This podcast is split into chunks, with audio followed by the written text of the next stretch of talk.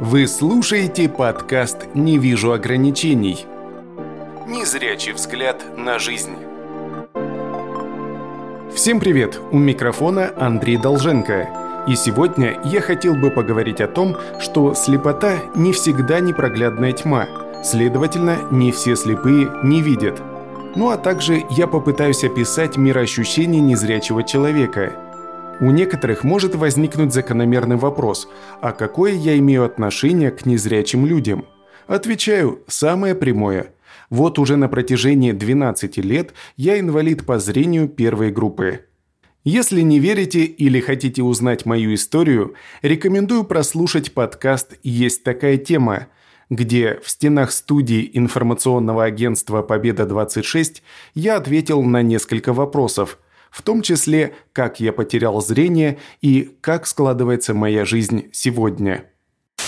12 лет я уже не вижу. Есть возможности жить без ограничений. Ничего конкретного мне не делали, то есть чтобы вылечить. Ого, как ты так быстро воспринимаешь на слух информацию? Да, сверхъестественные возможности появились.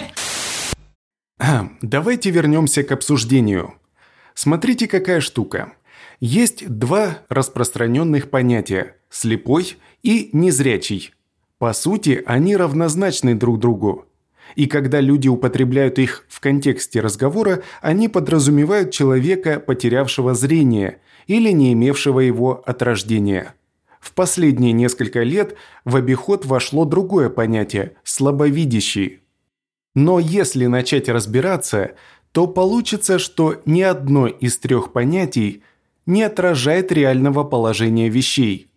Так что давайте разбираться. В нашем представлении незрячий человек равно инвалид по зрению. Но в то же время инвалидность делится на группы первая, вторая, третья, где первая самая тяжелая. И чаще всего ее дают пожизненно. Но даже инвалид по зрению первой группы может иметь остаток зрения, пусть и незначительный.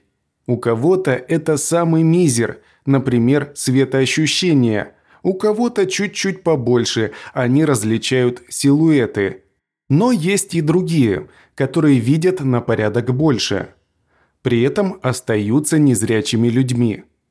Как мне кажется, одной из главных причин, почему таким людям дают первую группу, является сложное, не имеющее лечения заболевание – и все это на фоне незначительного процента остаточного зрения. В моем случае так и вышло.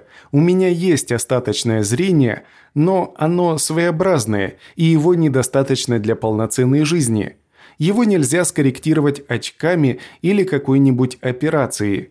В то же время эти крохи зрения позволяют мне передвигаться без белой трости и не носить черных очков – при этом мне почти никогда не доводилось обнимать фонарные столбы, бодаться с дверными проемами или здороваться с деревьями. Но несмотря на то, что диагноз давно на руках и есть множество фактов, указывающих на то, что я, пусть и частично, но все-таки вижу, я по-прежнему не могу четко ответить, как и что я вижу. Хотя я не раз пробовал это сделать. Все-таки любопытствующие встречаются нередко, Обычно свои визуальные ощущения я описываю так.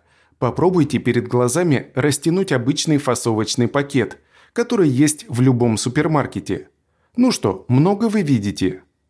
А теперь по центру поставьте цветную кляксу акварелью. Ну как? А теперь представьте, что эта клякса плавает вслед за движением ваших глаз. И вам остается только периферийное зрение – Хотя я не раз замечал, что после пробуждения утром эта клякса становится более блеклая, но с течением времени она набирает цвет. Иногда она мешает ночью заснуть, мельтеша под веками. И сейчас я ни в коем случае не жалуюсь, это скорее констатация факта, для того, чтобы вы поняли, насколько много может быть нюансов у остаточного зрения – вот, кстати, есть такое распространенное заблуждение, что если человек теряет зрение, он начинает лучше слышать. Но на самом деле не все так просто.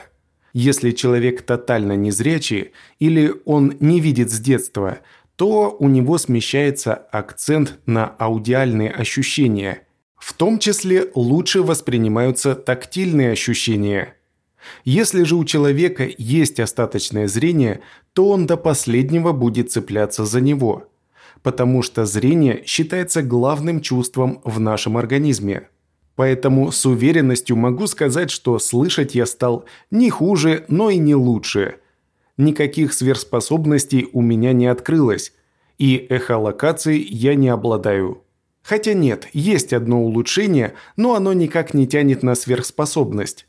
А улучшилось у меня пространственное мышление, которое помогает мне, например, представить комнату целиком или прикинуть расстояние. Но это никак не влияет на визуальную составляющую, потому что все достраивает воображение. Аналогичная ситуация наблюдается в сновидениях, если человек потерял зрение в раннем детстве, то его сны строятся на других чувствах.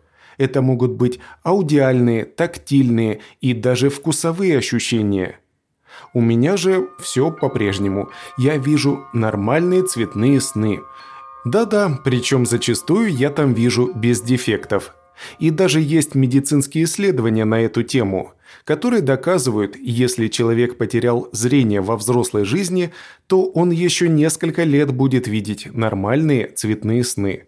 То есть головной мозг, по сути, будет показывать ему картинки из прошлого. И что бы хотелось сказать в конце? Слепота – это не приговор. И нужно понимать, что она бывает разной – и от того, что человек сам готовит на кухне, передвигается с тростью или без, не делает его полноценным. Просто ему требуется чуть больше усилий. Он чуть больше сконцентрирован на текущем деле. Поэтому, если вы встретите такого человека на улице, не проходите мимо, поинтересуйтесь, возможно, ему требуется помощь. И это я вам говорю как инвалид по зрению – Иногда нужно сесть на маршрутку, найти какой-то товар или просто перейти дорогу. Вроде бы банальные вещи, но они могут вызывать трудности у других людей с ограниченными возможностями. Все-все-все, не будем углубляться, я думаю, вы и сами все понимаете. Так что желаю вам всего доброго, еще услышимся